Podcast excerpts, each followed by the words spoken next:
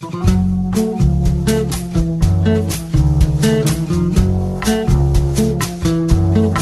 comienza Nuevos Vientos en el Campo. Hola, hola, hola, hola, ¿cómo les va? Buenos días, buenas tardes, buenas noches. ¿Cómo andan mis amigos? Aquí estamos arrancando una edición más de Nuevos Vientos. En el campo, Carlitos. Sí, señor, Cevita Nini del otro lado, ahí estamos, eh, listos para arrancar con un programón, Cevita. Tenemos Como de todo cada semana, Charlie, como cada semana. como cada semana, sí. Pero especialmente, bueno, esta semana te cuento que estuvimos el martes en el Instituto de Promoción de Carne Vacuna, donde se realizó el lanzamiento de eh, Argen Carne Patagonia. Argen Carne Patagonia se va a se va a llevar a cabo en Viedma en el marco de la IDEBI. Eh, y bueno, estuvimos charlando con el presidente de IDEBI, estuvimos cha- charlando con Dardo Chiesa, que es el coordinador de, de Argencarne Patagonia. Eh, y en definitiva se trata de difundir lo que es la carne argentina, pero no solamente la carne vacuna, sino la carne de ovino y la carne de cerdo. No, esta vez los de pollos no, no se prendieron. Pero bueno, eh, seguramente el año que viene sí. Y le preguntábamos a Dardo, entre otras cosas, a ver si siempre se va a realizar en Patagonia. Y no, va a ser un año en Patagonia y un año en el norte, o, o más al norte, digamos. Este, Salta es eh, una plaza elegida probablemente para, para el año que viene. Así que entre eso eh, y las notas que tenemos con Pablo Adriani, Javier Lauría y Mónica Ortolani, que nos va a hablar de Expo Vigan, este, o Tecno Vigan, mejor dicho, se ha convertido ahí un polito también donde la juventud prima este, y Tecnovigan, que se hace dos veces al año, eh, promovida por, por el intendente, que entendió que, que el campo era la fuente que los iba a sacar adelante, y de extracción justicialista, digamos, un, un tipo que entendió que el campo estaba por sobre toda, por sobre toda la política. Vos sabés que yo creo, Carlitos, con total sinceridad, que, que no pasa por no pasa realmente por una postura que uno pueda tener en cuanto a la visión política de las cosas, sino por el sentido común. Cuando uno tiene un poquito de sentido común y conoce el paño, conoce de lo que está hablando, porque a veces mucha gente habla del sector agropecuario Sí. o de la o de la comunidad agroindustrial en general con mucha ignorancia, pero cuando uno conoce, no importa de qué, de qué, de dónde venís, qué pensamiento político tenés, serías muy necio si dejas de lado eh, al campo. Bueno, pero la política lamentablemente tiene este, estas cosas este, eh, tristes que se dan a veces que aún sabiendo de todas las bondades del campo y de lo que le genera el campo al país, eh, se lo deja de, de lado. Pero eh, en este caso no, en este caso este, el intendente de, de Vigán hace una obra maravillosa. Y también estuvimos ayer en Villaguay, Seba. Eh, se realizó la, la última jornada campo eh, organizada por el Instituto de Promoción de la Carne Vacuna Argentina, por el IPCBA, y estuvimos charlando con Carlos Chuña Acuña, estuvimos, eh, bueno, con él hablamos sobre el manejo de, toros en los rodeos de, cría, un especialista en, en toros, hablamos, charlamos con la licenciada Eugenia Brusca, que, bueno, ella dio una charla sobre vegetarianismo y ambientalismo, este, y, y nos va a contar a ver si todavía seguimos pensando que es una moda esto de del vegetarianismo y el ambientalismo y demás. Y charlamos con Darío Colombato, que es un asesor privado que sabe muchísimo, pero muchísimo de, de campo, y hablamos con el presidente del Instituto de Promoción de la Carne Vacuna Argentina, Juan José Grijera Naón. Así que en eso se, se va a basar el programa de hoy, como 3, 6, 9 notas, este, 9 o 10 notas, eh, para, para que disfruten a lo largo de esta edición de Nuevos Vientos. En el campo, Carlitos. Arrancamos así de esta manera.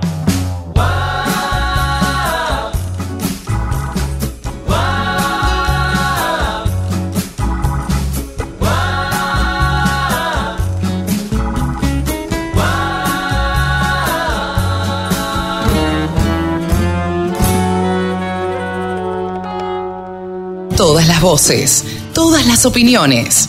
La radiodelcampo.com. Carlos Chuñe Acuña, última jornada del IPCBA y bueno, este asesor privado eh, va a hablar hoy sobre manejo de toros en los rodeos de cría. ¿Qué, por qué y cómo los hago en la revisación de toros? ¿De qué se trata todo esto? Y bueno, se trata eh, simplemente de lograr que los toros que van a entrar al servicio natural a campo pasen por un examen de fertilidad completo, que se divide en tres grandes etapas, ¿no? La primera, examen físico. Vos insistís muchísimo con esto, eh, realmente porque estás totalmente convencido. Sí, totalmente convencido y porque en la Argentina creo que no llega al 60% de los toros revisados. O sea que todavía casi la mitad de los toros hay que revisarlos y ser estricto y dejar los toros aptos para servicio natural, que en las condiciones nuestras de, un toro extensivo a campo eh, después podés usar bajo porcentaje, 2, 2,5%, está totalmente comprobado que anda bien. Y son 50 años que uno viene trabajando en esto y por eso estoy convencido de lo que voy a decir, es lo que a mí me dio resultado. Después lo pueden o no compartir, nadie está obligado a decir amén, ¿no? No, no, claro. Eh, nadie tiene la verdad revelada y absoluta, pero a mí me gusta que después puedan eh, poder discutir con los colegas y eso lo hago desde el año 91 en Azul, que damos un curso de examen de fertilidad en toros, que han pasado casi 700 veterinarios, ¿no? Mira. Ahí hemos tenido oportunidad de debatir y me cortan, no es como una charla de estas que hay cuatro, hay 20 o 30. Claro. Va, para, Chuni, no sigas con eso que yo pienso, y bueno, entonces es, es, muy coloquial. Ahora, eh, Chuni, ¿vos estás convencido de que esto es, eh, esta, esta, esta parte tuya que te toca a vos, es de alguna forma eh, parte de lo poco que producimos o de la baja eh, aparición que tenemos? No, no, eh, no porque ah. para mí el tema crucial en Argentina es la alimentación la nutrición okay. de la vaca, porque la vaca para entrar en celo necesita estar bien alimentada. Sí. Por más toros que tenga que sean un Fórmula 1, si la vaca no entra en celo, no la va a preñar. Entonces, la alimentación es clave, la sanidad es clave y obviamente después los toros también son importantes, pero el rodeo tiene que estar cíclico, bien alimentado. Para estar cíclico, que entre en celo cada 21 días, más o menos 3, debe comer bien la vaca, porque está criando su ternero. Entonces, ella lo que come lo pasa leche, cría su ternero. Si le sobra, se da el lujo de entrar en celo. Por eso la reproducción es una función de lujo en el bovino. Me diste pie para preguntarte por qué la mayoría de los laboratorios o algunos laboratorios se han dedicado ahora, de hace poco tiempo, al tema de reproducción. Vos me decís en, en las vacunas para... En las vacunas. Claro, pero no sé si tampoco. Lo que pasa que este, las vacunas reproductivas que se dan antes del servicio tienen cinco agentes, las que yo conozco, ¿no? Que son eh, los virus de IB, BBR, BBD, IBR, Campylobacter, que es una bacteria, Hemophilus homus y Leptospira, que es otra bacteria, que son vacunas que hay que aplicarlas antes del servicio, pero a veces es complicado porque vos antes del servicio están en plena aparición las vacas. Entonces mucha gente dice, bueno, a la vaquillona que no tiene ternero le doy doble dosis Claro. con 20 días de intervalo. A la vaca le hacemos dar una, por ejemplo, un mes antes del servicio, con mucho de, de espacio, porque hay terneritos recién nacidos, y repicamos otra dosis en el momento del tacto a la vaca preñada. Por más que el laboratorio no es lo que indica. Pero el laboratorio desde el escritorio te indica una cosa, pero en el campo Claro. hace impracticable. Claro. Claro, pues aguachás terneros, todo, entonces vos decís, ¿vale la pena vacunarla, pero me dejo una cantidad de terneros guachos? O que los días de calor se te complica, o sea que yo en eso soy bastante... eh, no es que esté en contra de eso, al contrario, todo viene para ayudar y para mejorar. Pero alim- todo pasa para mí por la alimentación y es algo que yo no manejo. Yo soy veterinario, Claro. pero es bueno que en un campo haya un agrónomo también, como en este caso de acá, el que acaba de presentar Ramiro, que le dan prioridad a la alimentación. A la alimentación. Si no, no pueden tener los valores que dio Ramiro y Benay en la primera charla. ¿Los sincronizadores de celos ayudan a, a? Todo ayuda, pero la naturaleza que es sabia no la podés revertir. Claro. Eh, Si no hay comida, vos le das una inyección mágica. Y eso es el peligro de algunos laboratorios que largan, largan una campaña así y que el productor ve, uy, qué bueno, che, entonces no lo debe comer, le doy esta inyección y la preño. Y no es así. La naturaleza está hace millones de años. Entonces hay que ayudarla, le podés ayudar a una vaca en un anesto superficial con un dispositivo a que entre a ciclar, o sea, no es que va en contra, Sí, pero sí, no sí. pensar en soluciones mágicas. ¿eh? Hay que hacer el ABC bien clarito, desde la base, bien comida la vaca, sanitariamente controlada y con todos los que sean aptos. Tu conclusión sería una buena comida antes que nada. Sí, sí, y un buen toro. Sí, sí, la alimentación para mí es la base, pues todo el rodeo que se maneja ahí. El toro, vos te equivocás con uno, bueno, tenés nueve que andan bien. Lo un- podés repasar. Claro, pero la alimentación es clave.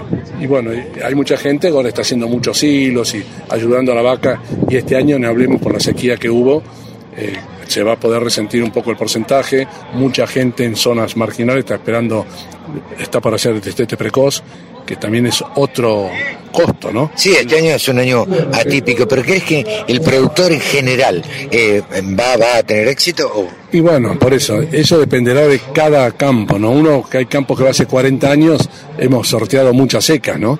Pero así, a nivel país, yo creo que se va a resentir un poco la preñez y por ende después el destete, ¿no? Va a haber menos terneros. Carlos, muchísimas gracias. Gracias a vos, ¿eh? Hasta luego. Agricultura, ganadería, semillas, razas, precios, tecnología. Toda la información en laradiodelcampo.com. Mi nombre es Daniel Quintero, soy presidente del Instituto de Desarrollo del Valle Inferior, es una entidad autárquica del gobierno de Río Negro encargado del desarrollo productivo del Valle de Viedma.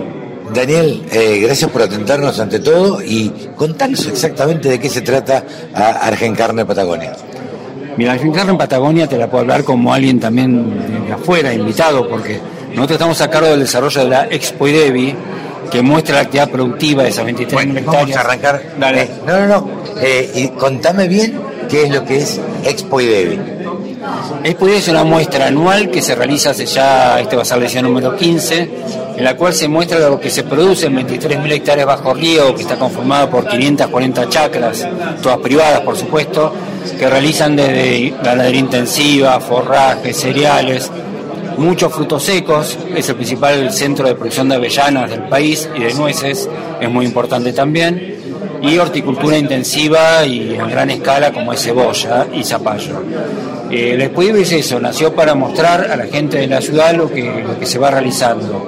A partir de que Argencarne se iba a hacer en Patagonia y concretamente en Viedma, surgió la intención de hacerlo en forma conjunta, como para sumar esfuerzos y para ampliar un poco lo que es la gama y para nosotros es un gran premio ¿no? para el Iberis poder sumar Argencarne y más para una población patagónica que es muy amante de la carne en todas sus variantes. No, sin duda, pero uno cuando piensa en Patagonia, eh, rápidamente piensa en ovinos y, eh, sobre todo, si habla uno habla de Viedma, habla del Valle de Río Negro y la producción de peras y manzanas. Para ustedes, y supongo que para la población, debe ser algo bastante novedoso que llegue una exposición de carne allá, ¿no? Eh, nuestra zona no es tan productora de prima manzana, sí en frutales de frutos secos. Eh, es una zona dentro de la ganadería ovi- bovina, es la principal de la Patagonia, entre Carmen de Patagones, que es la patita sur de la provincia de Buenos Aires, y la zona norte de la provincia de Río Negro. Es un centro muy importante productor de carne para Patagonia, siempre en una escala patagónica. ¿no? Y contamos con un frigorífico que es muy importante, como es Fridevi, un frigorífico exportador, que fue el que creo que definió que se haga en Viedma justamente esta muestra de Argencarne. ¿Qué expectativas tienen ustedes respecto de la presencia del público y demás? Mira, va a haber mucho público, siempre el Expo Idevi sola trajo público. Ah, mira. Con Argencarne ni hablar, va a haber mucho más público. Y lo que es para nosotros muy interesante es que va a venir gente de afuera, que va a conocer una zona que muchas veces es de trasmano, porque el que va a Madrid a ver las ballenas o a Bariloche va por otro camino. Y bueno, es una zona que tiene tierras interesantes, tiene agua de excelente calidad, como es el Río Negro. Todavía tiene agua, no vamos a decir abundancia, pero hay Agua, agua y una zona productiva que está en desarrollo. Eh, Daniel, muchísimas gracias y este, bueno, le deseamos el mayor de los éxitos. No, gracias a vos. ¿eh? Gracias. La información que te interesa, la música que te acompaña.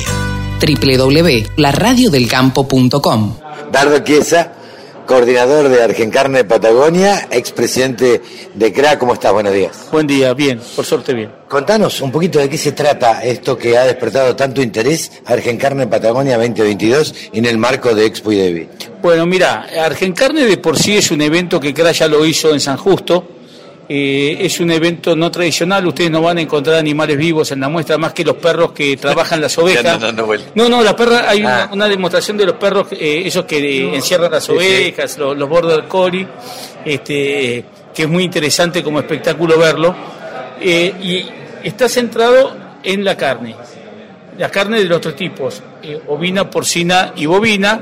Hay disertaciones, cada, cada carne tiene su, su lugar específico, una carpa de, disertaciones, hay patios de comida, hay concursos de asadores, hay clases de comida, simultáneamente en la muestra se están cocinando distintas recetas y se está mostrando a al público en general cómo se cocinan distintos cortes de cada una de, de las especies. Hay actividades para las escuelas, hay actividades para las escuelas agropecuarias, hay un ciclo de conferencias en la carpa central que va desde la presentación de los resultados del blog test hasta eh, el tema sustentabilidad ambiental y todo lo que tiene que ver la ganadería con este, este asedio que nos quieren poner sobre el efecto invernadero, es decir, este tema de la sustentabilidad, que es un tema transversal a, a- a la ganadería en el mundo, ¿sí? que estamos siendo asignados de algo que realmente no somos, y, y todo esto va en una dinámica constante de eh, evento que se potencia con, con un propio evento. Este, esto ya lo hicimos en San Justo, en el 19, y la gente, el rubro vino en, en San Justo lo ocupó la gente de Patagonia, que vino Ah, con su, con su know-how patagónico a demostrar lo que hacía falta y lo que podría hacer el norte organizándose, si, se si la si la población ovina del norte se organiza comercialmente, lo que, lo que ellos podrían, estaban haciendo en el sur con muchísimo menos recursos. Tan exitoso fue esto que la gente que cuando se volvió dijo, nosotros queremos una, una acá, queremos hacer la versión nuestra. Evidentemente, esta versión tiene más de ovino que de otras, va a desnudar esto de que el ovino retrocede frente al bovino y va a poner en blanco y negro qué hay que hacer con los guanacos y con los pumas y los zorros, que hoy un puma es más fácil que case una oveja que, que te case un guanaco, porque la oveja es un animal bobo, Sí. y el guanaco lo tiene, que, lo tiene que correr bastante para poderlo agarrar. entonces, eh, y bueno, todas estas cosas que van haciendo que el vacuno, aunque no es su mejor eh, hábitat, se, se vaya instalando y vaya desplazando al ovino. Bueno, todas estas cosas van a aparecer en Argencarne se van a poner en blanco y en negro para abrir un gran debate con respecto a esto. Te hago una pausa y te pregunto, Sí. porque hablamos de desplazamiento, de corrimiento, y si hablamos de sinergias, digo, cómo una carne puede fortalecer a la otra y que todas crezcan. Sí, eh, en los modelos productivos está, pero a ver, eh, sobre todo lo que hace al valle de, de- de- de Río Negro y Viedma, vos tenés bien diferenciado lo que es una zona de intensiva, eh, sin riego, ¿sí? de secano, en donde la ganadería es extensiva, y ahí es donde está el ovino, y donde está la, la cría vacuna, y después tenés, como bien dijo el ministro, los pivot, la zona de riego, en donde aparecen los maíces de 15.000 kilos, aparecen las alfalfas, aparece todo lo que aparece, pero todo eso va al proceso de engorde. ¿sí? Hasta ahora está bastante disperso, bastante poco organizado.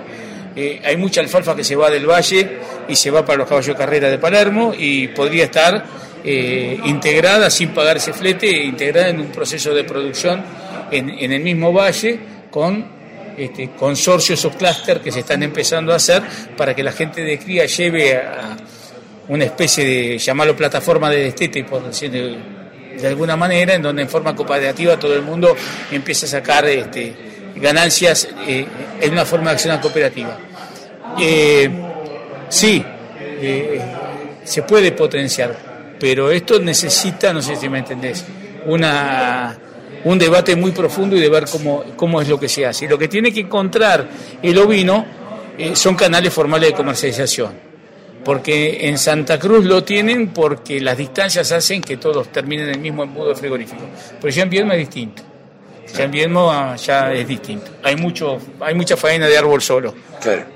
Vos lo dijiste en tu presentación, los que nacimos hace unos años nos criamos eh, comiendo guiso de, de- de capón. O este, eh, ¿Por qué crees que en la Argentina todavía el ovino no despegó y no, no encontrás en las carnicerías comunes carne de oveja? Y yo creo que es porque no, no hay un canal formal de comercialización. A ver, provincia de Buenos Aires tiene un solo frigorífico. Cuando nosotros hicimos Argencarne en San Justo, tu- tuvimos que fainar este, en el límite con bromatología. A ver, tuvimos que hacer una faena controlada en un lugar que se habilitó específicamente y estábamos en San Justo, no estábamos en, eh, en un lugar de poco acceso. Eh, hoy Viedma tiene Fridevi, pero Fridevi está en Viedma y te vas para abajo y hay un frigorífico más. Buenos Aires tiene un solo frigorífico, creo que es San Antonio. Eh, y lo que tiene también el ovino es que tiene una producción muy zafrera. Es decir, tenés una época en donde te viene el cordero, Sí, tenés una época en donde te viene cierto, cierto capón y después se va acabando. Y bueno, pero todo eso hay que armar una estructura de frío, regular bien cómo son los asuntos. A ver, hace falta inversión y, y ponerle la cabeza. Yo creo que hoy, mira lo que te voy a decir, creo que es una, es una de las disertaciones. Si uno mira todo el mercado, a diferencia de lo que pasa en el, en el bovino, hoy porcino y, y ovino no necesita más producción, lo que necesita son frigoríficos. Eh, te, te pregunto por último, por ahí escuché y me comentaron algo de una prueba con remolacha para los eh, para, para bovinos. Contanos un poquito de qué se trata. Mira, eh, te lo cuento porque a mí me impresionó. Eh, usan remolacha, remolacha azucarera eh, en pastoreo. Pastorean por frentes, eh, la remolacha la preparan, un, un capítulo para la ley de semillas. La, la semilla viene en el baúl del, del auto de Chile, porque nosotros no tenemos semilla para eso. A ver, tema que pasa con esto y pasa con un montón de cosas, pero siembran la remolacha, la preparan porque necesita, necesita riego, necesita... Y después van pastoreando por frente. El animal empieza a comerse la hoja. ¿Qué come la hoja? Eso te iba a Come la hoja, pero después empieza con los dientes a ramonear y escarba y te ramonea, te deja el campo arado, te, te, te ramonea el, el bulbo. El bulbo y se lo come todo. y, se, azúcar pura. y se lo come todo. Extraordinario porque cuando haces el block test, la grasa es blanca. Ah, mira. Tiene grasa blanca como si hubiera sido engordada a pasto, eh, no, eh, como si hubiera sido engordada a grano, no a pasto. Viste que la- está en la discusión Claro, de la grasa amarilla, amarilla y y la grasa blanca. blanca. Bueno, remolacha te da grasa blanca.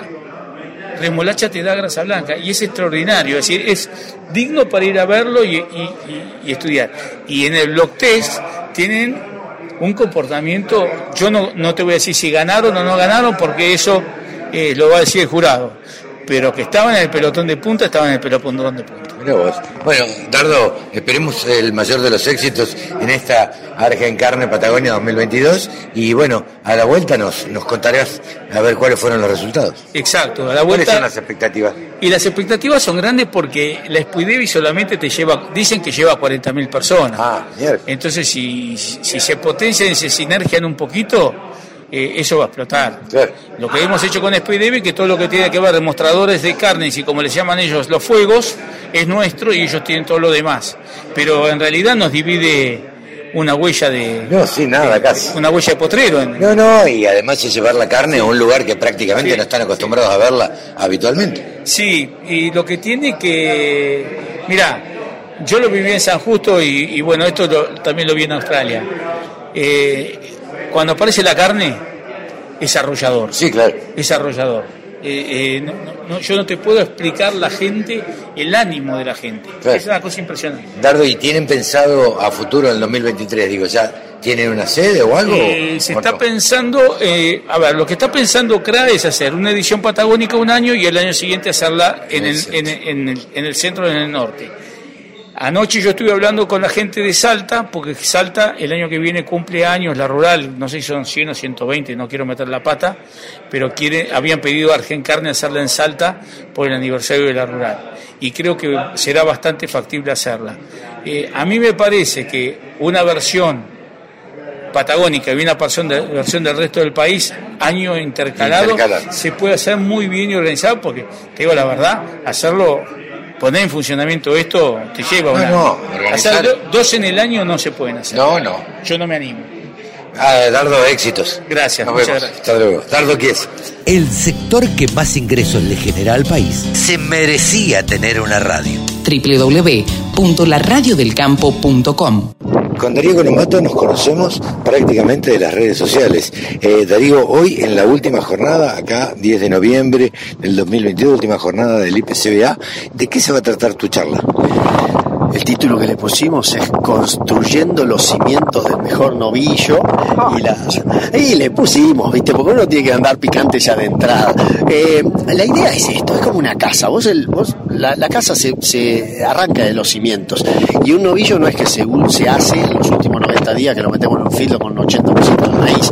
El feedlot, el feedlot del novillo se hace desde el momento que vos elegís un plan genético, que vas a elegir los toros que siguen ese programa se, se define en cuanto a la, la gestación, digamos, si la madre tiene buen estado corporal, sí o no, durante durante la gestación y a partir de ahí uno arranca con una nutrición predestete primero y postdestete después, hablo de un ciclo completo, si es un ciclo de cría, vende los terneros y, y yo los compro como recreador terminador, en donde tengo momentos clave para trabajar, caso de últimos tres meses antes del destete, cuando en general el pasto está crocante, la vaca está bien, pero el ternero es el que no gana lo que tendría que ganar, por eso en enero vos tenés ternero 160 kilos y en marzo tenés ternero 160 kilos, ese es un problema que nos pasa, entonces ese es un punto que quiero trabajar en, la- en los programas de cría y después en la recría en donde trabajamos es en los primeros tres meses post destete temprano, porque es el momento de otoño en donde el ternero está muy estresado porque le sacaron la mamá de al lado,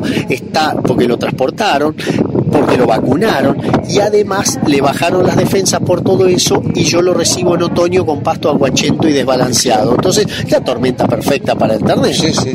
Pero ahí es donde yo tengo que saber hacer cosas que en este establecimiento hacen los asesores, digamos, y los dueños, son bloquear por peso, a los chiquitos los llevamos a corral más tiempo, un corral de inicio, no un corral de terminación, es un corral de recría, un corral de crecimiento, donde hacemos dietas que hagan crecer, no que hagan terminar el ganado.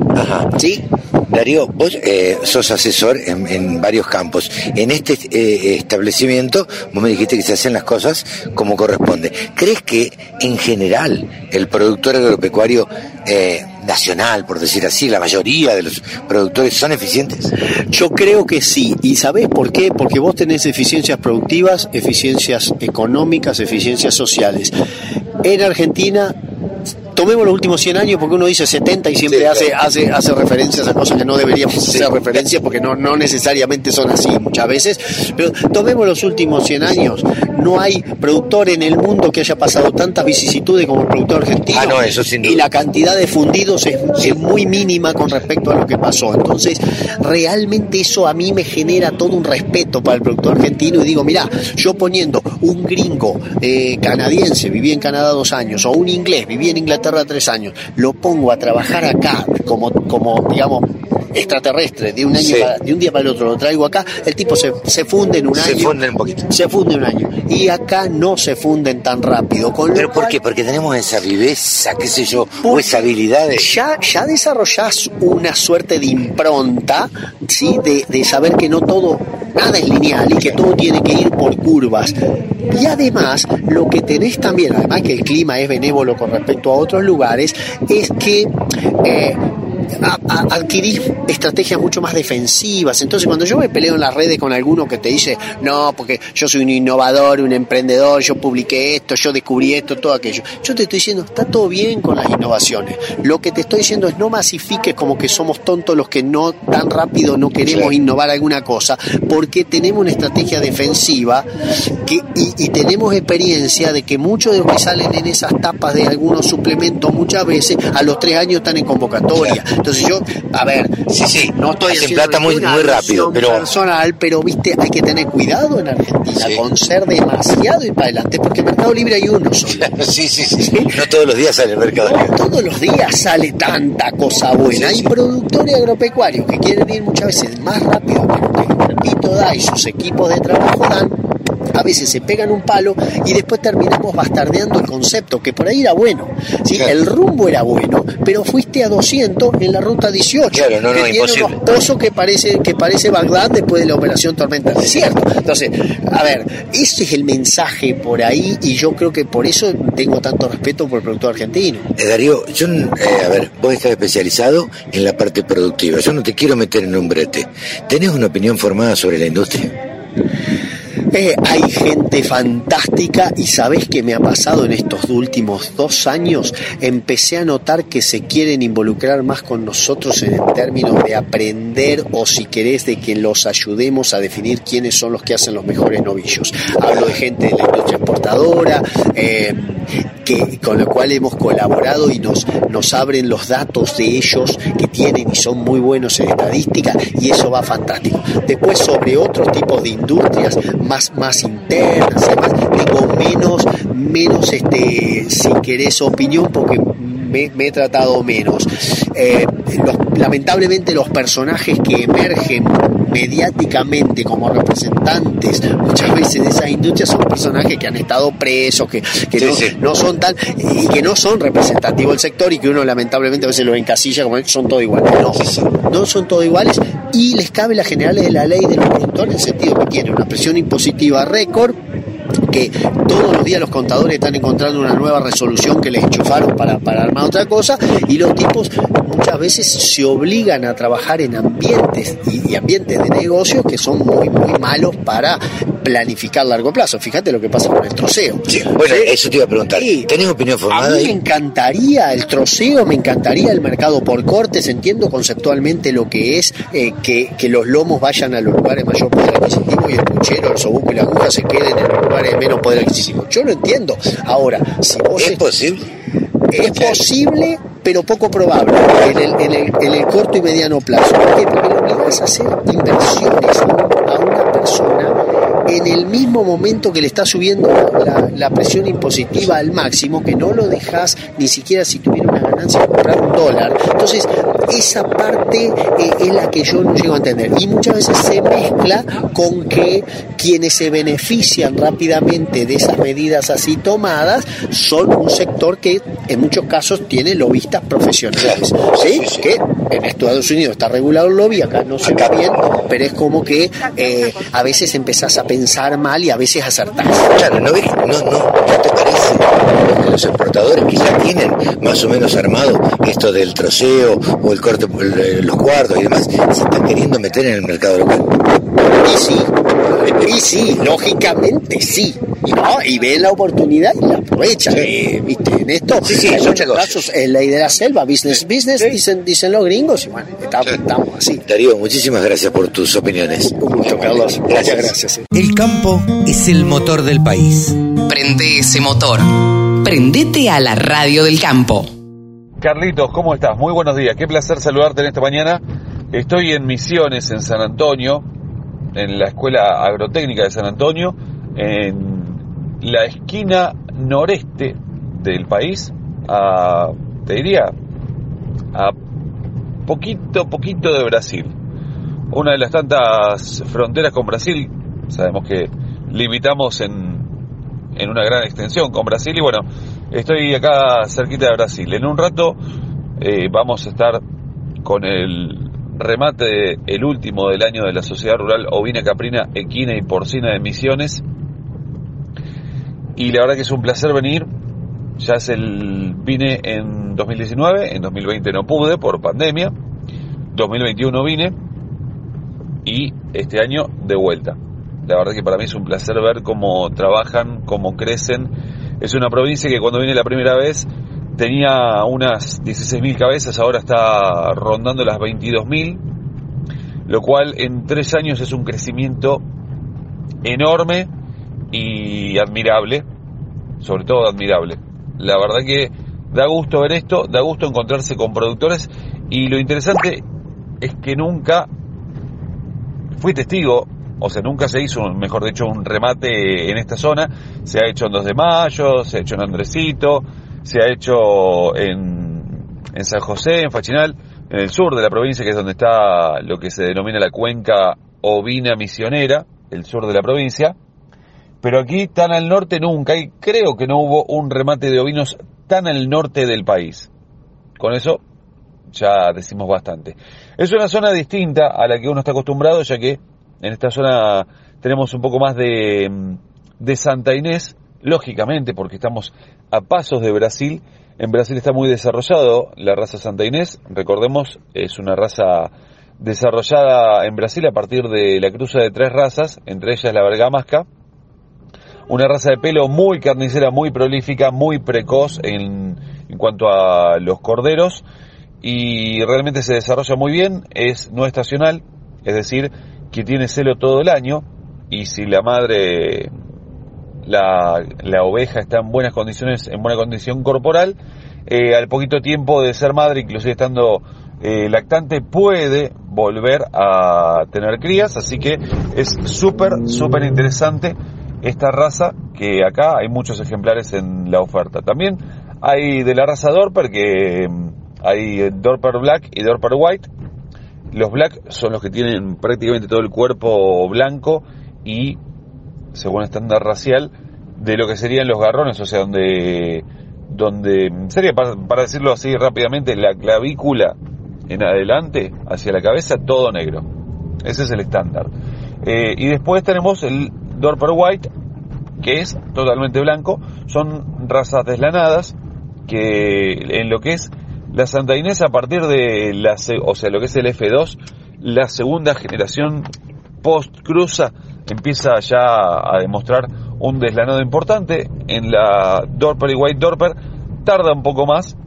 Eh, a partir del F3, F4 ya empieza a tener una lanilla y ahí ya eh, empieza a eliminar las complicaciones que uno puede llegar a tener en esta zona de misiones, donde la esquila realmente, eh, si hacemos la comparación entre el costo y lo que se recupera, sin duda alguna es más costosa que lo que se puede llegar a recuperar, porque la lana de acá tiene, te diría, casi nulo valor textil, y eso de alguna forma repercute en la búsqueda de la raza más adecuada para, para los ovinos que se utilizan acá en Misiones. Por otra parte, aprovechando que estamos hablando de la esquila, eh, ya hace dos años que Misiones tiene una comparsa de esquila propia.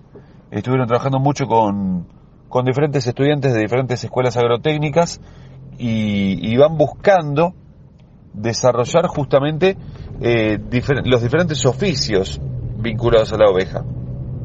Y tener una comparsa de esquila propia es muy, muy bueno, ya que se adapta y no, no es lo. O sea, recordemos, estamos relativamente cerca de Corrientes. Las comparsas de esquila de Corrientes son las más experimentadas del país, pero también así cotizan. Entonces, tener una local eh, significa muchísimo y aparte el dinero que se utiliza para contratar a la comparsa local queda en la provincia.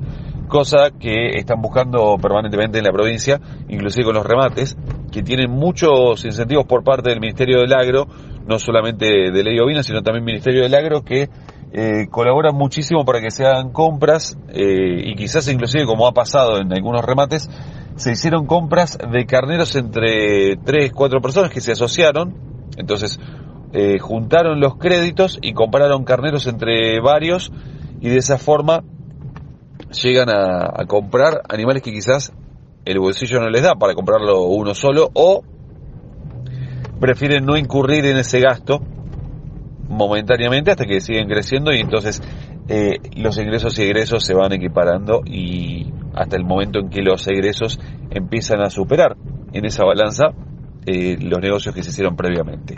Así que estamos en este marco, eh, una oferta interesante, también hay algo de Hampshire Down, algo de Corriel, algo de Texel, recordemos que en Corrientes se cría mucho Texel, mucho Corriel y algo de Hampshire Down, así que algo por supuesto siempre se derrama hacia la provincia de Misiones, hay compradores provenientes de Formosa, de, de Santiago del Estero, perdón, eh, remitentes, perdón, me corrijo, remitentes, eh, de Formosa, de Santiago del Estero, de Chaco, propiamente de Misiones, de Corrientes, han traído animales y eso le da a la provincia la posibilidad de seguir incorporando genética y ampliar los rodeos.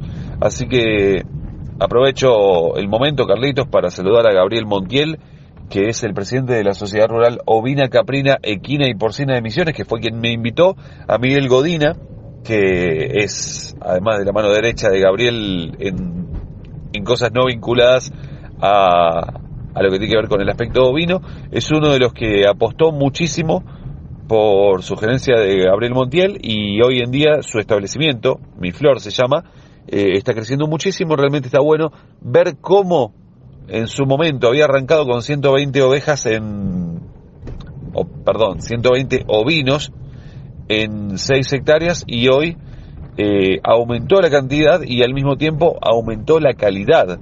Eh, así que aprovecho para felicitarlos también por este crecimiento y a muchos más que hoy ya hemos estado saludando y nos da la posibilidad de conversar, de compartir. Los hemos visitado en sus establecimientos y se van profesionalizando, van mejorando lo que trabajan, van incorporando mejores animales y por supuesto eso año a año uno ve el crecimiento. Eh, otra raza, o mejor dicho, especie barra raza, es la raza Boer de la especie caprina, que también está creciendo mucho y en esta zona hay mucho, y de hecho hay una fiesta del chivito eh, misionero, así que eh, realmente tenemos mucho acá para, para hablar con la gente y seguir conociendo, así que Carlitos, me voy a seguir recorriendo y disfrutando de este marco tan maravilloso que ofrece siempre la provincia de Misiones con su gente siempre tan cálida. Mates, por supuesto, yerba mate siempre hay y mates, no quiero ofender a otros, pero de los mejores que se van a probar en el país. Te deseo una excelente mañana, saludos a todos los oyentes de la Radio del Campo y gracias como siempre por abrir la posibilidad de que los ovinos sigan llegando al oído de cada uno de los oyentes de la Radio del Campo. Un fuerte abrazo. Hasta el sábado próximo. Con un solo clic, descarga la aplicación La Radio del Campo. Después, solo tenés que ponerte a escuchar tu radio. Juan José Grigera Naón, presidente del IPCBA, última jornada a campo. ¿Podríamos hacer un balance, eh, Juan José? Sí, cómo no. Sí, mira, este año que después de la pandemia hemos salido con todo. El propósito era salir con todo y creo que hoy podemos decir que hemos salido con todo. Cinco encuentros de jóvenes, otras tantas jornadas de campo. Han transitado más de 6.000 personas con mucho interés porque la gente se queda hasta el final. Entonces, eso nos satisface, pero también es un aliciente para el año que viene pensar sobre esto y ver eh, qué tenemos. Están recién llegados, casi con Zeldac, de la CIAL de París. Eh, te pido otro resumen, por favor, porque tuvieron una presencia muy importante. Bueno, la presencia fue muy importante, un stand de mil metros cuadrados con 33 empresas, el stand más grande del sector carnes y eh, mucho interés por el producto basado fundamentalmente en la calidad, porque veíamos stand de, de que realmente había poca gente. Eh, ¿Y en qué se basa eso? Nosotros en la calidad del producto, pero también eh, vamos a ser este, realistas, eh, la situación de mercado no es buena. Hay una caída internacional de los precios, debido fundamentalmente a la inflación. ¿A la baja en China? A la baja. China es uno que dejó de crecer a tasas chinas. Hay devaluación del yuan hay bastante intervención de carne de cerdo que la están volcando al mercado. Entonces eso ha determinado una baja importante en China. Estados Unidos con una alta tasa de inflación, para ellos 8% anual, que para nosotros era mensual. y Europa que a la inflación, que también es alta para ellos, es un efecto guerra Ucrania, y el problema de abasto de combustibles de energía, que está incrementando grandemente eh, los precios de la energía y eso, se, eso resiente el bolsillo del consumidor. José, eh, presento para el 2023?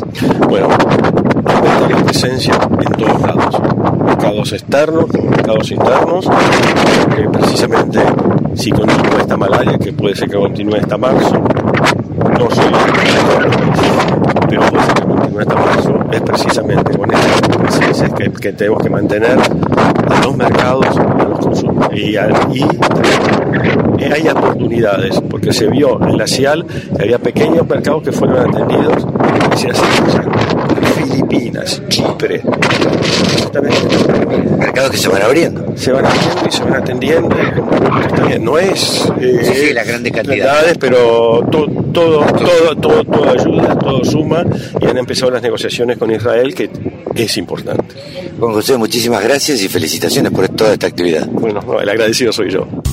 La radio del campo. Única emisora con programación 100% agropecuaria. Ahora estamos charlando con la licenciada Eugenia Brusca del Departamento de Promoción Interna del Instituto de Promoción de Carne Vacuna Argentina en la última charla del año acá en, en Villaguay en la estancia del jubileo. ¿Cómo estás, eh, Eugenia? Un gusto, bien, muy bien todo, por suerte. En la charla que te tocó dar se refiere a vegetarianismo o ambientalismo y ambientalismo. Todavía seguís pensando que es una moda. Contame, ¿es una moda? Bueno, vamos a adelantarle un poco a la conclusión. Esto no es una moda. ¿sí? Eh, toda tendencia alimentaria genera algo en la población que lentamente va haciendo cambios en el consumo, principalmente direccionado a lo que es el consumo de carne vacuna. Y ahí es cuando nosotros hablamos y resaltamos mucho la promoción y esta insistencia de conocer al consumidor de carne argentino por parte del IPCBA. ¿Por qué? Para realizar una correcta eh, promoción y una correcta, tener una correcta estrategia de marketing. Bueno, quedó bien claro que esto no es una moda, que existe un gran porcentaje de la población argentina, un un 6% de la población argentina que es adepta a este tipo de conductas, pero lo que más a nosotros nos llama la atención es un segmento de la población que lo llamamos flexitariano, que son aquellas personas que sí intentan reducir el consumo de carne vacuna, aunque que lo consumen, sí, eso es Sí. muy alentador, pero ponen en tela de juicio por qué consumen la carne vacuna. Y es ahí que nuestra, todas nuestras alertas están sobre este tipo de consumidor porque sabemos que es utilizado como un puente hacia las otras tendencias como son el vegetarianismo y el veganismo. Les recuerdo muy rápidamente, los veganos son aquellos que no consumen ningún tipo de producto de origen animal, ni maquillajes que han sido testeados en animales, ni botas de cuero, ni zapatillas. Y los veganos no consumen ningún tipo de proteína animal, sí consumen leche, huevo. Huevos, claro. De, No comen carne. no comen carne. Eso para, para, para aclararlo bien. Ese segmento vegetarianos y veganos no puede ser eh, o no se pueden poner ahí los focos para intentar que ellos vuelvan a comer carne, más allá de que sabemos que lentamente vuelven a tener que incorporar ese tipo de carne, pero es tirar plata a la basura, para decirlo de alguna forma. Sí, sí, claro. Eh, y nuestro foco hoy es Es volverlos un poco en contra, me parece es a mí, ¿no? volverlo en contra y sabemos que tienen actitudes muy diferentes a la Claro. nuestra, la cual comprendemos muy bien y a- aceptamos a las personas que, que obviamente tienen estas tendencias en, sus ali- en su alimentación. Los flexitarianos, como bien dije, es nuestro Comen. punto, comen, entonces no queremos que se nos vayan al otro Claro. extremo, entonces trabajamos con ellos en la estrategia de marketing, mostrarle la carne como ellos quieren que la mostrarle, brindarle información, más allá de un, un influencer, que sea un influencer bien informado, con información que haya sido provista por profesionales de la salud, eh, con lo cual a nosotros nos da herramientas de no caer en esta, en esta discusión de las fake news que tanto Claro. andan en las redes y como bien dije en mi charla y me gusta resaltarlo, no descuidar al omnívoro tradicional, que es nuestro cliente fiel. Claro. Que este cliente fiel no se nos traspase a los flexitarianos y mucho menos que se nos vaya hacia, hacia el otro extremo, porque sabemos muy bien que al argentino le gusta consumir carne, pero hoy las redes marcan tendencias y forman consumo. Entonces, Eh, ahora, vos que sos una estudiosa de esto, eh, a ver, el, el argentino, vos lo dijiste recién, el argentino es carnívoro de por sí, le gusta comer carne. ¿Crees que eh, esto viene desde Europa, donde se come un poco menos de carne? ¿Qué- ¿Cómo, ¿Cómo crees que sea este fenómeno? Bueno, este fenómeno obviamente no es propio de la Argentina y si uno se pone a analizar los números en Estados Unidos y en Europa andamos en tendencias similares a- en cantidad de cada una de las tendencias, así que estamos como a nivel internacional. ¿Y cómo surge esto? Normalmente se fecunda en Europa algún tipo de idea, es impulsado por diferentes tipos de consumidores, pero no llega inmediatamente a la Argentina, no llega directamente Claro. a Latinoamérica, sino que pasa primero el Atlántico, pero va hacia el norte, va hacia Estados. Unidos, Y se baja. intensifica y ahí baja. Esto tarda cualquier tipo de ideal Sí. entre uno y dos años. Ah, mira vos. Y ese uno, dos Está años. estudiado. Está estudiado. Y ahí entre ese uno y dos años, esta tendencia se va hacia lo que es el este, hacia China. ¿Sí? Ah. Entonces ahí, eh, cuando se va a China, imagínense, se claro. masifica. Claro. Entonces, sabemos que, por ejemplo, hoy estas tendencias alimentarias, el veganismo, el vegetarianismo, son tendencias que ya están instaladas dentro de la Argentina, ya es normal que cada uno tenga un amigo vegetariano o vegano, pero el ambientalismo no está instalado. Todavía la gran culpa del argentino por no comer carne es por la matanza de los animales para la producción. Entonces, ahí trabajar con el bienestar animal y todo lo que lleva, pero el ambientalismo nosotros nos adelantamos en el PCBA y formamos lo que es carne argentina, carne sustentable, sabiendo que esa tendencia ya comenzó a barajarse en lo que es Europa y Estados Unidos y en cualquier momento baja. Medio como que se están adelantando ustedes, viendo lo que pasa o mirando lo que pasa en Europa, bueno, adelantémonos acá. Exactamente. Nuestro mercado, que Europa hoy representa un 7% de nuestra producción, es destinada hacia el mercado europeo, un mercado premium totalmente delicado, eh, nos permite conocerlo, porque estos estudios del consumidor no solamente lo hacemos en la Argentina, sino que también lo hacemos en cada uno de nuestros mercados. Ellos nos han demandado y sabemos que esto puede llegar a ser una barrera para la lanceraria dentro de muy poco tiempo, esto de la sustentabilidad de la cadena. Y sabemos que la cadena argentina de, de ganados y carnes es sustentable, entonces ahí el trabajo carne argentina, carne sustentable para resaltar todos estos valores. ¿Y vos te crees que ustedes creen desde el instituto que haciendo este tipo de campañas de bienestar animal y, y demás, esta gente sigue comiendo carne? ¿Los europeos? Sí, claro. Sí, eh, sabemos muy bien que eh, hay un segmento, pasa lo mismo que en la Argentina, los vegetarianos y los veganos ya son vegetarianos y veganos, pero los no van a no van a comer carne. Nuestro mercado y nuestro mercado premium en Europa no es que ellos sean premium, sino que la gente tenga gran poder adquisitivo, sino que el mercado europeo tiende a ser premium por el tipo de corte que nosotros enviamos y el tipo de animal que nos solicitan. Son muy, están muy bien informados. Y esto del ambientalismo y que les llegue esta idea de, che, pero la carne argentina, la carne argentina es sustentable. Entonces ahí nuestra herramienta, nuestro sello de carne argentina, carne sustentable, nos da un, eh, una especie de ventaja competitiva frente a nuestros competidores, ¿sí? Porque la Argentina tiene el sello de carne argentina, carne sustentable. Eh, eh, decime, ¿crees que esto es, es posible de revertir o, o, es una tendencia en el mundo y no cambia? Yo voy a decir algo, esto de la moda. Siempre en la familia, toda la vida, existió algún vegetariano o vegano. Mm. Siempre. Lo que pasa que no se decía, o lo que pasa que no pasaba tan desapercibido. Hoy las redes hacen tanto ruido. visibilizan tanto. Visibilizan tanto que salen a la luz. El gran problema es que si salen a la luz y nosotros no mostramos cómo producimos, qué producimos, cuánto cuesta y qué queremos de esta cadena, van a terminar pasándonos por arriba. Hace mucho ruido en redes. Entonces ahí contrarrestar con información real, científica y médica que muestren que la producción de carne es totalmente natural y es sustentable para la producción. Qué bacana que sean tan ruidosos, ¿no? Que, que tan poquitos, como decías vos, el 6% de la población hagan tanto ruido, tanta bulla, que terminen haciendo bastante ruido en, la cadena de ganados y carne. Sí, exactamente. Sabemos muy bien que tienen muy bien y han ido muy por delante nuestro en saber cómo comunicar. Eh, acá la gran importancia de las nuevas generaciones y la utilización de redes sociales. Esto no, como lo resalté en el principio de mi charla, no es un intercambio generacional en toda la cadena de ganados y carne, sino que la idea es trabajar codo a codo, la utilización de nuevas herramientas, no solamente la producción ganadera, ¿no? La utilización de nuevas herramientas a los jóvenes nos da una oportunidad de mostrar qué hacemos, como recién te dije, porque no lo informamos, confundimos a la vaca Lola de la granja de Zenón con una mascota y es un animal de producción. No, sí, esto yo creo que hasta los mismos argentinos que producimos carne eh, tenemos la a ver, algunas cosas confundidas. Yo veo cualquier cantidad de carnicería y me dedico a sacarle fotos donde pone una vaca volando en la puerta, ¿viste? Eh, significando la carne argentina. Eh, parece de loco, pero aún es así.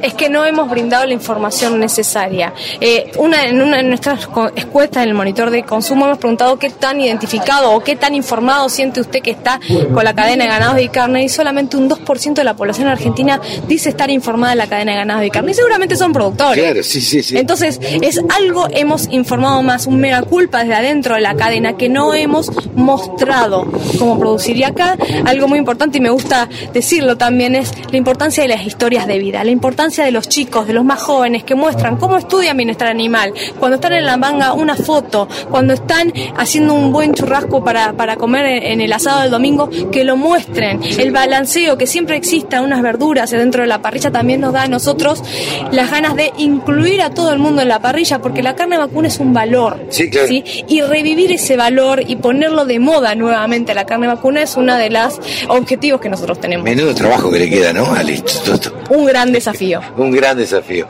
Gracias, Eugenia. A vos. La radio del campo única emisora con programación 100% agropecuaria. Ahora estamos en comunicación con Mónica Ortolani, nuestra coach de cabecera, coach, contadora, titular de tonicaonline.com.ar y estuvo en Expo Vegan o, o, eh, te- Tecnoagro. A ver cómo se llama, me confundo siempre, Moni. ¿Cómo te va? Buen día. Hola, buen día, Carlos. ¿Cómo estás? Tecnoagro Vegan. Tecnoagro confundís- qué grande. Te confundís porque en realidad es una mini expo agro, ¿no? Claro. Eh, donde, bueno, compartimos con, con los jóvenes y, y las empresas las tecnologías aplicadas al agro. Eh, Estuviste en un panel. resaltar- Sí, estuve en el panel que bueno que ya anticipamos y eh, comentamos en la columna eh, anterior Sí, sobre los trabajos, los trabajos y las carreras del futuro. Bueno, había estudiantes de, de muchas localidades del, del territorio, más de 200 estudiantes había en, el- en ese panel. eh, que escuchaban muy a- muy atentos y bueno hemos compartido ya no quiero ser repetitiva porque un poco ya compartimos en la otra eh, en la otra eh, columna, eh, pero sí creo que fueron muy entusiasmados y esperanzados porque precisamente, bueno, eh, uno de los integrantes de Randstad, que es una consultora en recursos humanos, que precisamente comentaba que uno de los sectores más demandantes está ligado a la agroindustria, eh, especialmente todo lo que tiene que ver con programadores, tecnologías, eh, eh, imágenes. Eh, Claro. así que bueno, eh, y además, como yo también les comentaba, el, yo digo, el, el diferencial que tienen de educarse en entornos colaborativos y, y en pueblos, ¿no? Y, o en ciudades donde especialmente quienes, eh, digamos, se capacitan en escuelas eh, agrotécnicas, eh, tienen este espíritu más de, de- de la colaboración, de, de los tiempos propios de la biología, que hace que también cuando vos tengas que emprender sea mucho más fácil. Claro, claro. Eh, Vos sabés que eh, justamente, Moni, ayer estuve en una jornada del IPCBA en Villaguay y llamó la atención la cantidad de jóvenes también, eh, de jóvenes de escuelas agrotécnicas.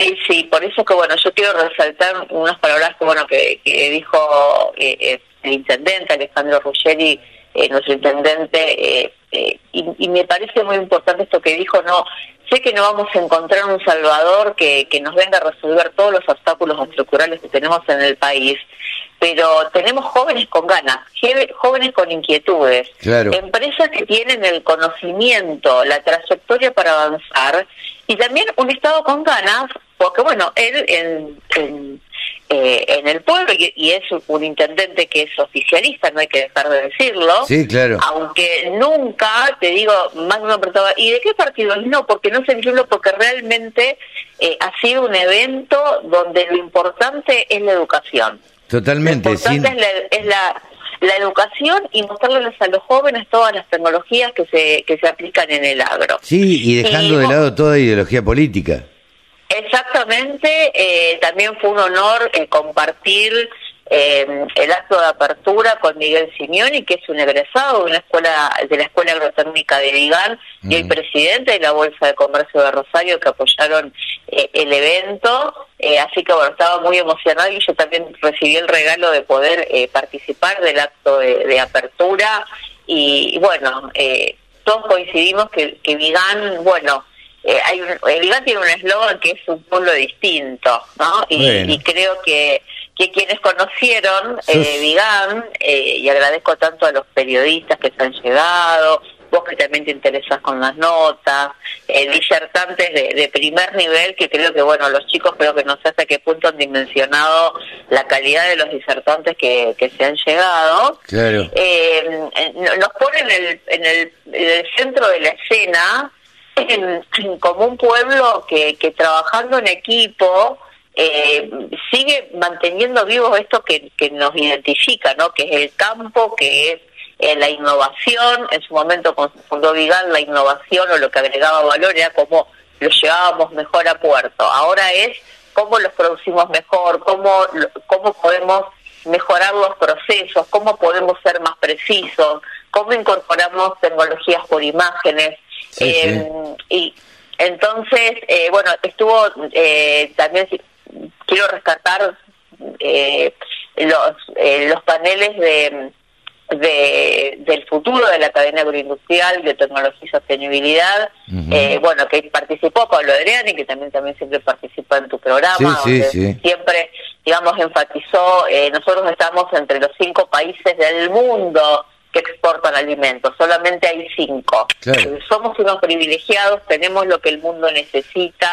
eh, eh, y bueno, Fernando Videla eh, también, bueno, que es un lujo que haberlo tenido nuevamente eh, con nosotros, eh, nos decía, eh, cada argentino exporta la tercera parte de un chileno y la mitad de cada uruguayo. Y, Qué increíble, ¿no? puede- no podemos seguir exportando el 70% del país como grano. Tenemos que cambiar el chip, tenemos Sí, sí. que eh, tenemos que capacitar a nuestros jóvenes eh, mejor porque vamos a salir con exportación. Únicamente. Y, eh, exactamente, Y- con más exportación. Y, Pedro Vignó, que Sí. también un lujo haberlo Presidente tenido de Maizar, sí. presidente de Maizar, nos decía, tenemos, eh, como país, tenemos la menor huella de carbono produciendo maíz, produciendo aves y produciendo cerdos. Claro. Entonces, nosotros necesitamos comunicarlo y también certificarlo, porque es lo que demanda el mundo. Sí, sí, Entonces, claro. ¿Cuánto tenemos? ¿Cuánto tenemos para, para hacer? Y Sí, sí. mm, eh, después eh, también, bueno, estuvo María Florencia de Gano, otra vigandense que que nos supo, ella es doctorada en CONICET, eh, es becaria postdoctoral en CONICET, en todo lo que es teledetección por imágenes, también nos mostraba cómo por la teledetección eh, se puede ir monitoreando mejor el desarrollo de los cultivos y eso también favorece mejor las aplicaciones que tenga que hacer el, el productor en los momentos eh, adecuados. Eh, y después, bueno, también te, te cuentas y píldoras, porque sería imposible, tendríamos que No, estar no, hablando no, una hora vale. para comentarte todo el ejercicio, pero bueno. ¿Interesada la audiencia?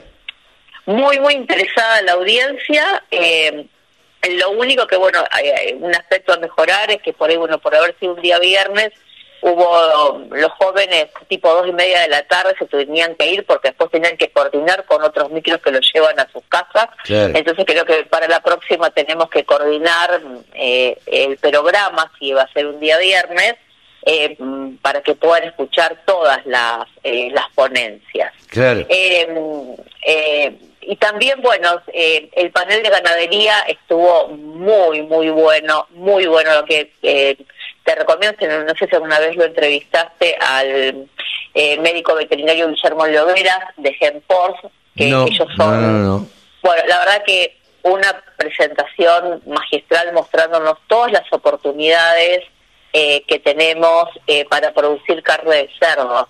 Ajá. Eh, ellos eh, se dedican a eh, genética porcina, que la traen de Canadá, Genesus, es una empresa global igualmente, eh, pero muestra cómo se, cómo incluso destacó la sanidad que tiene nuestra nuestra carne porcina Claro. y que la sanidad porcina debe ser una cuestión de, de Estado. Eh, entonces, bueno, a veces escuchar a estos referentes y digo, salir un poco de lo que es trigo, maíz y soja, que por supuesto es importante, pero también escuchar a la otra cadena de, de, de, cómo podemos transformar esos granos en, en carnes. Eh, y por eso eh, la mesa de carne estuvo muy buena porque abarcó desde la genética, Claro. eh, con este caso como, como Lloveras, estuvo la gente de Paladini también con una presentación espectacular Ah, de, bueno. de, de toda la innovación y el desarrollo tecnológico en, en los criadores, de, ellos como criadores de cerdos, que es, el, son el principal productor nacional de cerdo, eh, con seis marcas registradas. eh, bueno, la verdad que impresionante la tecnología que, que aplican eh, y también todo el cuidado ambiental, Claro. que por ahí es la parte que, que no se ve, que cómo tratan los residuos, cómo compostan. Eh, la verdad que Claro, que no se ve, pero que re- lo requiere el mundo hoy en día, Moni. Eh, exactamente, y lo necesitamos por ahí comunicar, eh, comunicar, eh, comunicar mejor, ¿no? Sí, sí, sí. Eh, Sin duda. La gente de Bio- la gente de Biofarma también estuvo, también nos mostró eh, todo lo que realizan eh, en todo lo que es sus campos experimentales de investigación, en todo lo que es manejo, nutrición y, y medio ambiente. Así que estuvo, la verdad, eh, Qué bueno, qué bueno, qué bueno, qué bueno. muchísimo, muchísimo conocimiento. También estuvieron los pueblos integrantes de la mesa de enlace.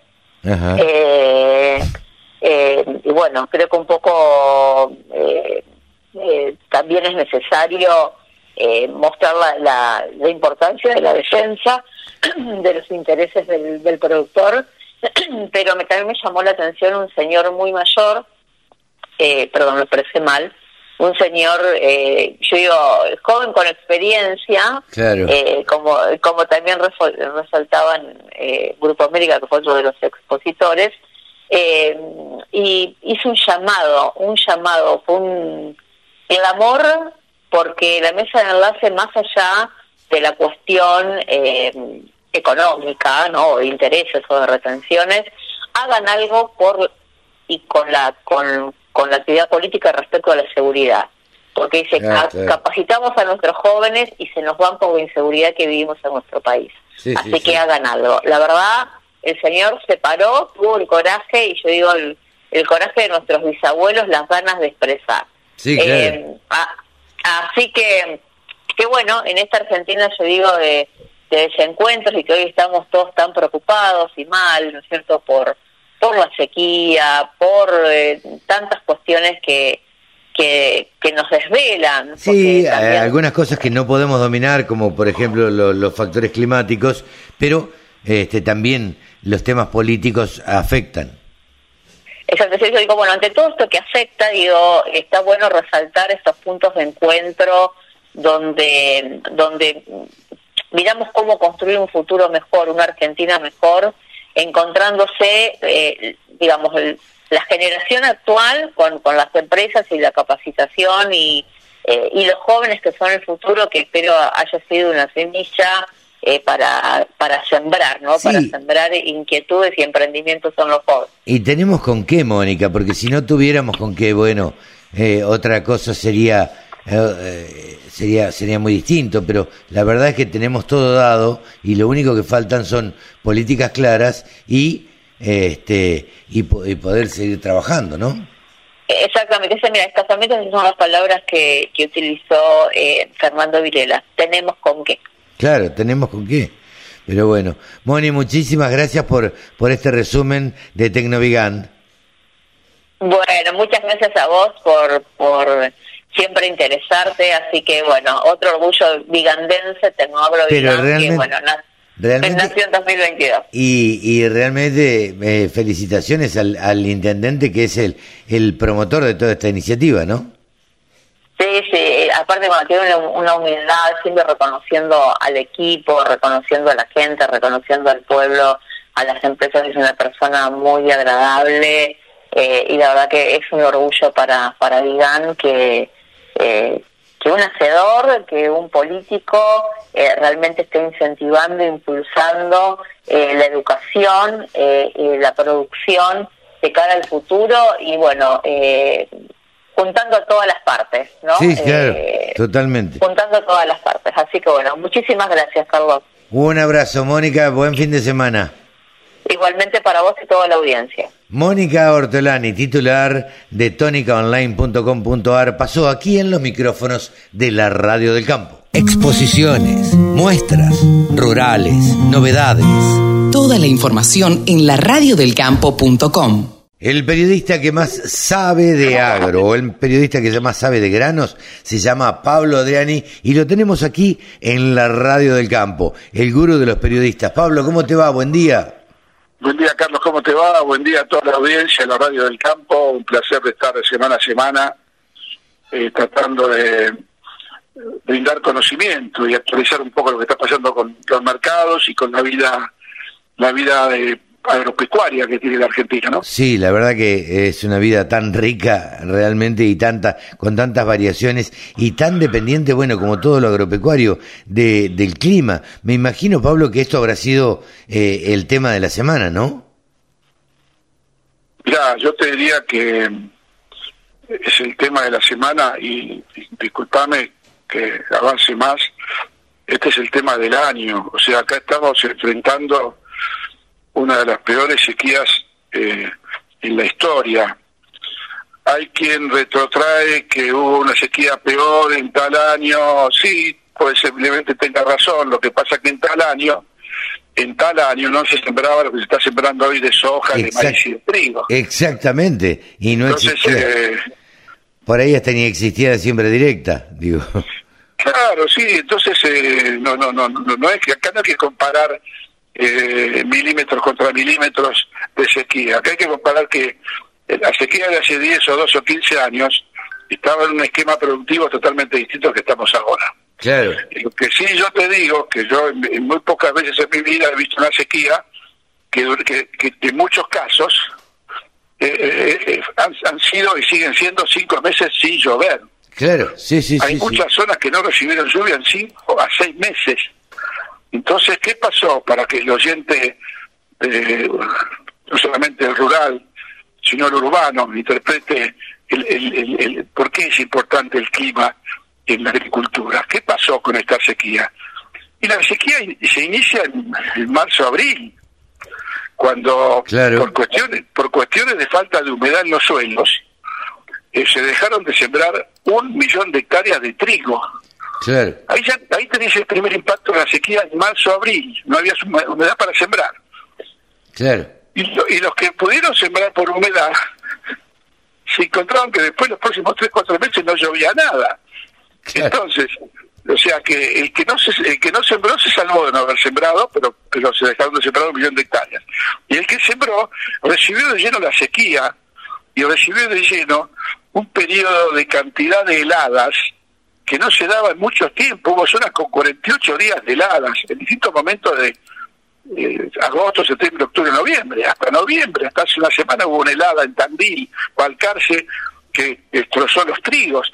Las heladas de, de, la, de, la, de, de la zona de viñedos. Vos ves las fotos están todos los viñedos quemados. Sí, sí, sí. O sea, es un La- tema que no solamente afecta a, lo- a los commodities, sino también a las economías regionales, ¿no? Sí, claro. La Bolsa de Comercio de Rosario eh, mm, bajó las estimaciones, me parece, de trigo y de soja, ¿o no? Sí, sí, sí, la de trigo la bajó a 11 a 11.3 billones Claro. y la de soja a 48 y medio.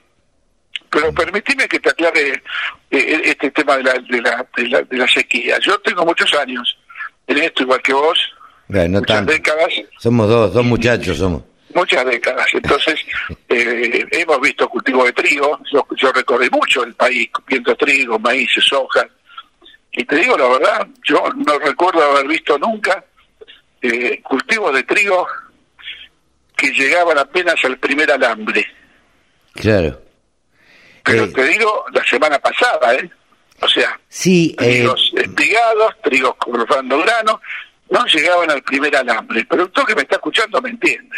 no, no, no, ni hablar. trigo, ese Eh, trigo no rinde ni 500 kilos. A ver, ayer fuimos a, a, como te decía, a, a Villaguay, co- invitados por el IPCBA a la última jornada del año, eh, y una cosa que nos llamó la atención mientras íbamos en ruta era la- lo petizo de los trigos, ¿no? Bueno, esos son trigos que no rinden. Eh, el, supuesto caso que rinda, y, ya, primero es que si llega una lluvia ya es tarde, el, trigo ya está criado, está en formación de grano, eventualmente la helada lo habrá, lo habrá terminado de liquidar, eh, eh, pero no no se recuperan con una lluvia en ese estado. Entonces, un millón de hectáreas menos de trigo. Como la sequía avanzó hasta agosto, septiembre, octubre, hubo una importante superficie de maíz, que yo estimo en un millón de hectáreas, como mínimo, Ajá. de maíz de siembra temprano, el famoso maíz entre el 20 de agosto y el 20 de septiembre, que no se pudo sembrar Claro. Sí, sí, sí. y que no se está pudiendo sembrar y que no se va a sembrar en, en- en tiempo. Ese maíz va a pasar a sembrarse en diciembre como maíz tardío o maíz de, segun- de segunda. Entonces, ¿qué pasa con esa millón de hectáreas de maíz temprano, de alto rendimiento, que difiere su siembra? Y si se siembra en diciembre, va a rendir 4.000 kilos menos. Claro. 4.000 kilos menos, un millón de hectáreas son 4 millones de toneladas menos. Esto, O sea, ahí tenés el impacto de la sequía en ¿Vos el decís maíz. que esto lo va a sentir el gobierno también? Bueno, la proyección de ingresos de divisas que yo terminé eh, esta semana y que se va a publicar el domingo, mañana, Sí. en Clarín Económico, eh, me está dando que con la foto de hoy, Sí. con la foto de hoy, eh, las divisas el año que viene caen en 12 mil millones de dólares. Ah, caramba. ¿Por qué digo con la foto de hoy? Porque si, si, si llueve en noviembre y diciembre, la foto se sostiene y puede mejorar un poquito, algún aumento de producción. Pero si hay un periodo de sequía en algún momento de noviembre o diciembre, eh, esta foto hay que hay que ajustarla te va a dar menos producción, con lo cual menos ingreso de divisas. Entonces, ya con la foto de hoy, el escenario es preocupante. Hay una fuerte caída en el primer cuatrimestre de ingreso de divisas. ¿Por qué? Porque no hay trigo en ese momento. El trigo se va a vender todo en diciembre. El primero de enero el productor se sienta arriba del trigo, pues sabe que va a valer. No hay maíz temprano, febrero-marzo. No hay soja temprana, abril-mayo. Y todo eso te da un combo de que el primer cuatrimestre va a ser muy, pero muy difícil para el gobierno, porque va a tener apenas en- entre los cuatro meses 5 mil millones de dólares de ingresos de divisas, cuando usualmente tiene 8 mil o 9 mil. Claro, claro. O sea, un combo la sequía, eh, pareció una pregunta sencilla, pero le, le mostramos a los oyentes que la consecuencia de la sequía es todo lo que estamos viendo, ¿no? No, sin duda, sin duda. Y lo- los productores, eh, está bien, como te decía, eh, fuimos a, a una jornada del IPCBA donde eh, todo el mundo hablaba de ganadería, pero vos sabés que la mayoría de los ganaderos argentinos eh, tienen cultivos mixtos. Entonces estuvimos charlando con varios que realmente... y sufren la sequía como los agrícolas, porque muchas zonas ganaderas no tienen agua y tienen problemas con la hacienda, ¿no? Totalmente, totalmente. Y este y la, la verdad es que como te decía, casi todos tienen cultivos mixtos eh, o hacen eh, una agricultura mixta, con lo cual estaban preocupados también, porque no solamente tienen vacas, sino que también tienen cultivos y estaban muy preocupados en la zona de, de Entre Ríos este por por las lluvias o por la falta de eso que lluvia. Entre Ríos, y eso que Entre Ríos eh, es la que mejor está desde el punto de vista de, de lluvia, comparado Dentro- con la Pampa Húmeda. Dentro de todo sí, dentro de todo sí, no se, no se quejan demasiado, pero igualmente eh, hay zonas donde los ha afectado seriamente la sequía. Bueno, entonces es un poco el, el- el resumen de la semana, muy sencillo. Eh, el Departamento de Agricultura de Estados Unidos eh, subió la producción de soja americana en 800.000 toneladas Ah, mira, y la producción de maíz americano en 900.000 toneladas. Es un, un ajuste de compromiso, no es no es un ajuste que haya tenido impacto en el mercado. O sea, el mercado reaccionó, digamos, estable, claro, no, eh, sin no, grandes subas ni bajas. Entonces, eh, este ajuste no, no, no, no repercutió en los precios, querés decir. No repercutió en los precios de Chicago, en Argentina tampoco. Argentina tiene su propia impronta, que es el tema interno de Argentina, el tema Claro. Político, económico, Sí, sí, que ya sí. conocemos, que está limitando un poco la, la oferta de soja. Entonces, que el mes de septiembre, con el dólar soja 200, los productores entre ventas y fijaciones eh, colocaron 13 millones de toneladas de soja Claro, y el primer, la primera semana de octubre, vos ves los, las cifras oficiales de ventas semanales de soja de los productores, era de 50 mil Ok. toneladas por semana. claro, Cuando en el mes de septiembre vendieron 2 millones y medio en una semana. claro, claro. en claro. agosto vendían 700 mil toneladas promedio por semana. Le bajó a 50 mil. O sea, no existe la oferta de soja en Argentina. Claro, el Eso pronóstico... genera, genera de- demanda por parte de la industria, ¿no? Claro, sí, sí, sin duda. Eh, Pablo, eh, ¿qué se espera para los próximos meses? Yo te diría que los próximos meses van a estar, van a seguir dependiendo del factor climático, Ujú. O sea, lo que pase con la lluvia de noviembre, llevan dos o tres climatólogos que escucho, que dicen que a partir del 15 o 20 de noviembre va a haber lluvias de importancia en muchas zonas del país, Ah, mira. de 50, 70, 80 milímetros. Eh, si, eso es, si eso es así, podemos aventurar a que la fotografía se, se frisa, se congela Sí. y mantenemos esto que decíamos de que las divisas van a quedar solamente, no solamente, sino un número importante, 12 mil millones de dólares, ¿no? Claro. Sí, sí, sí. y los sí. mercados diría muy sensibles al, al factor climático y al fin de año, y más que nada que al fin de año, al primero de enero. Uno sabe muy bien que todos los cambios económicos en Argentina se produjeron sincronazos en la economía, se produjeron en el verano. Siempre se dan en verano cuando estamos de vacaciones, ¿no? Posiblemente haya algún tipo de sincronazo en, este verano caliente que va a tener Argentina, en un verano de sequía de con sequía de divisas. Sí, seguro, seguro. Pablo, muchísimas gracias como siempre por este espacio. Muchas gracias a vos, saludos a toda la audiencia. Un corte abrazo. Fuerte abrazo, buen fin de semana. Pablo Adriani, el gurú de los periodistas agropecuarios, aquí en la Radio del Campo. Escucha la radio del campo en tu celular. Bájate la aplicación. Es re fácil.